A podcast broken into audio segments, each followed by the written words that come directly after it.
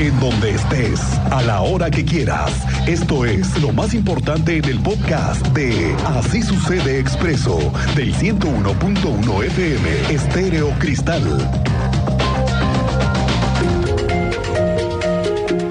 Esta semana le veníamos contando de un suceso muy fuera de lo común y a la vez que nos hace poner la piel chinita cuando se supo del abandono de un menor de 11 años en la terminal de autobuses de Querétaro. Eso fue esta semana y las autoridades del DIF están con la custodia pues hasta que aparezcan los papás. Tú sabes más de esto, Andrea Martínez. Muy buenas tardes, bienvenida.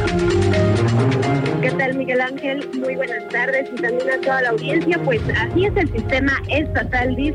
Ya tiene bajo su resguardo al menor de 11 años de edad que fue abandonado el pasado 17 de enero por su progenitora en la terminal de autobuses de Querétaro. Y bueno, al respecto, el director del DIF estatal, Oscar Gómez Miembro, confirmó que el menor se encuentra en buenas condiciones de salud en el Centro de Asistencia Social Carmelita Ballesteros.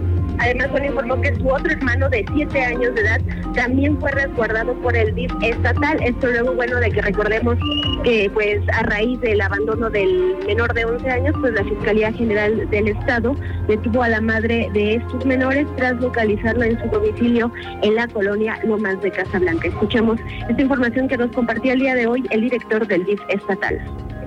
Que efectivamente habíamos recibido en un primer término al menor que eh, se encontró por parte de Policía Estatal, Seguridad Ciudadana, al parecer en la central camionera. Y días después eh, también eh, entra bajo nuestro resguardo y tutela temporal el, hermano o hermana. Este, pero efectivamente son dos los menores que están con nosotros, están resguardados, están en buen estado de salud en el, en el Carmelita Ballesteros. También Gómez Miembro dio a conocer que la tía de los menores originarios de Zacatecas ya se puso en contacto con autoridades del DIF estatal con la intención de poder resguardar a los dos niños. Y bueno, en ese sentido adelantó que se hará una serie de estudios y análisis tanto de la situación de los menores como de la propia tía que tiene eh, pues justamente este interés de tener la custodia de sus sobrinos. Finalmente, el director del DIF estatal recalcó que este sistema, bueno, pues siempre buscará que cualquier niño se encuentre en un núcleo familiar adecuado y también en un ambiente de pleno desarrollo. Esta fue la información, Miguel Ángel. Gracias, Andrea Martínez. Estaremos pendientes de lo que suceda con estos niños. El municipio de Querétaro ya analiza la construcción de una rampa de frenado en el tramo municipal de la carretera 57 que va a Cesalaya. Hay dos propuestas. Una es con las autoridades federales para que se construya esta nueva rampa de frenado y con ello se eviten los accidentes mortales que hemos aquí narrado muchísimas veces. Rodrigo Vega Maestre, que es el secretario de Movilidad, dice que la ubicación, las características todavía están en análisis. Se podría estar instalando antes de la bajada de la cuesta china y donde empieza el tramo municipal, que más o menos es a la altura de la Fiscalía del Estado. Sí correría cargo del municipio, sin embargo hay diferentes alternativas, eh, una más barata y una mm, eh, más costosa, pero lo que va a definir cuál de las dos es la, ideal es este estudio que se está haciendo y esta revisión con la normativa federal, porque hay dos ubicaciones tentativas, sin embargo hay que ver cuál es la más adecuada y no irnos por la más barata, ¿no? Entonces, si hay una más económica, hay una que andaba, rondaba los 10 millones de pesos y una que que prácticamente se, se, ahorraba la mitad de este recurso. Entonces, pero la decisión final tiene que ver con dónde es lo más adecuado colocar. La magistrada presidenta del Tribunal Superior de Justicia, Mariela Ponce, informó que aún sigue vigente el proceso de tres personas imputadas por los hechos de violencia registrados el 5 de marzo del 2022 en el Estadio Corregidora. Estas personas, aunque fueron vinculadas a proceso, se encuentran en libertad y se presentaron amparadas en contra de la orden de aprehensión. La magistrada dijo que esos tres casos ya concluyó la investigación complementaria y está a la espera de que la Fiscalía General presente la acusación y ahora sí pasar a la audiencia intermedia. Pues ya concluyó la investigación complementaria y estamos en el transcurso de que se presente la acusación para ir a la, audiencia intermedia. Ahí es, de acuerdo a los casos anteriores, ahí es en donde ya la Fiscalía ha hecho sus peticiones, que es en donde también el código se lo permite. Hasta ahorita no hemos tenido alguna petición en relación con estas tres personas.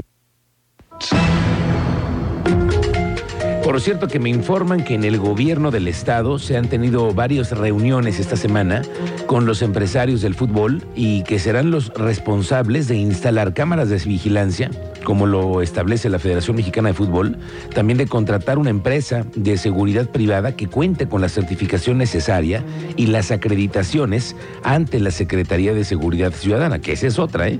Parece que todavía le faltan un par de semanas para saber más sobre los avances en el tema de la reapertura del estadio corregidora. Vamos contigo, Teniente Mérida. Los accidentes otra vez, ¿no? En el libramiento sorponente. Muy buenas tardes, bienvenido. Gracias, Miguel Ángel. Muy buenas tardes. Muy buenas tardes a nuestra audiencia. En efecto, pues kilómetro 18 del libramiento sorponiente a la altura de Huertas La Joya. Registró un fuerte accidente, una carambola, al menos seis vehículos involucrados. Las imágenes ya las tienen en nuestras redes sociales una persona trasladada al hospital en código amarillo.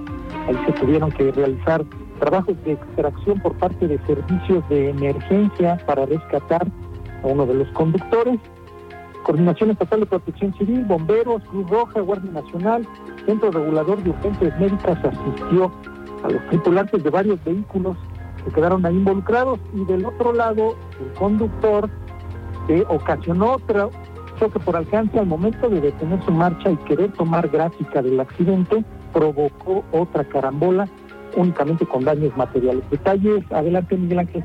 Gracias, gracias. Estamos pendientes, teniente. Diversos sindicatos de la entidad se encuentran ahora en revisión de contratos y condiciones laborales, aunque hay empresas donde se han detectado que hay trabajadores que ganan menos que el salario mínimo, por lo que se busca que se homologuen las jornadas al salario establecido de 207 pesos.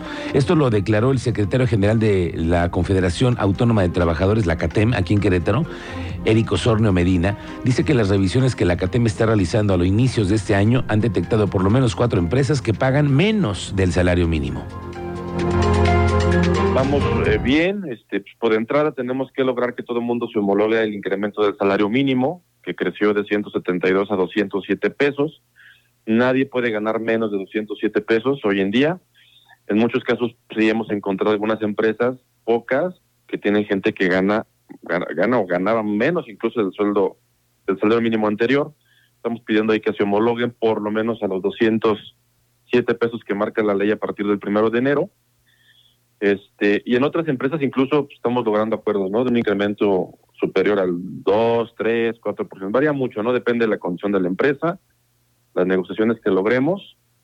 Y pues también la idea no es ahorcar a las empresas, ¿no? Si la empresa no puede porque le ha ido mal, está recuperando de la pandemia, la intención es simplemente cuidar que se respete el salario mínimo vigente, que es de 207 pesos. Ayer le contaba que el gobierno tiene en marcha la aplicación de la medida de 5 de 5, que es una serie de declaraciones fiscales, patrimoniales y hasta de antidoping para saber cómo van en el primer año todos los funcionarios que están cercanos al gobernador Mauricio Curi. Y esto obviamente hizo que tuviera una reacción en otras esferas. Por ejemplo, el alcalde en tu calle, Luis Nava, que ya también anunció que los funcionarios de primer nivel, incluyéndolo a él, expongan su 5 de 5 para que también sea público. Y me quedo pensando, por las aspiraciones que tiene Nava, que todos sabemos, no es ningún secreto que quiere ser candidato a gobernador alguna vez, pues igual que todos, si él intenta ser candidato a gobernador en algún momento, tiene que irse por el mismo camino el de la transparencia que tanto ha publicitado y que ha sido la bandera de Mauricio Curi. Ahora sí que lo que hace la mano, hace la atrás. Cuéntanos, Alejandro Payán, buenas tardes, bienvenido. ¿Qué tal, Miguel Ángel? Buenas tardes. Pues efectivamente, el municipio de Querétaro aplicará también la declaración 5 de 5 a más de 400 empleados de la administración. El año pasado, solo uno no cumplió y fue destituido. Esto lo dio a conocer el alcalde Luis Bernardo Nava. Afirmó también que participará, que participará de forma anual en esta evaluación para que los funcionarios y personal de confianza cumplan con esta exclusión propuesta precisamente por el gobernador Mauricio Curi González. Y te parece, vamos a escuchar un poco acerca de lo que nos comentó el alcalde Luis Nava sobre esta medida de 5 de 5. Vamos a participar y lo vamos a hacer de manera anual para que los funcionarios, que todo el personal de confianza de jefe de departamento eh, hacia arriba, todos cumplan con esta disposición. Además, para el, personal, digamos, administrativo que eh, colabora con nosotros, el Comité de Ética ha determinado que se realicen exámenes toxicológicos aleatorios y se estableció como objetivo al menos al 20% de la plantilla laboral.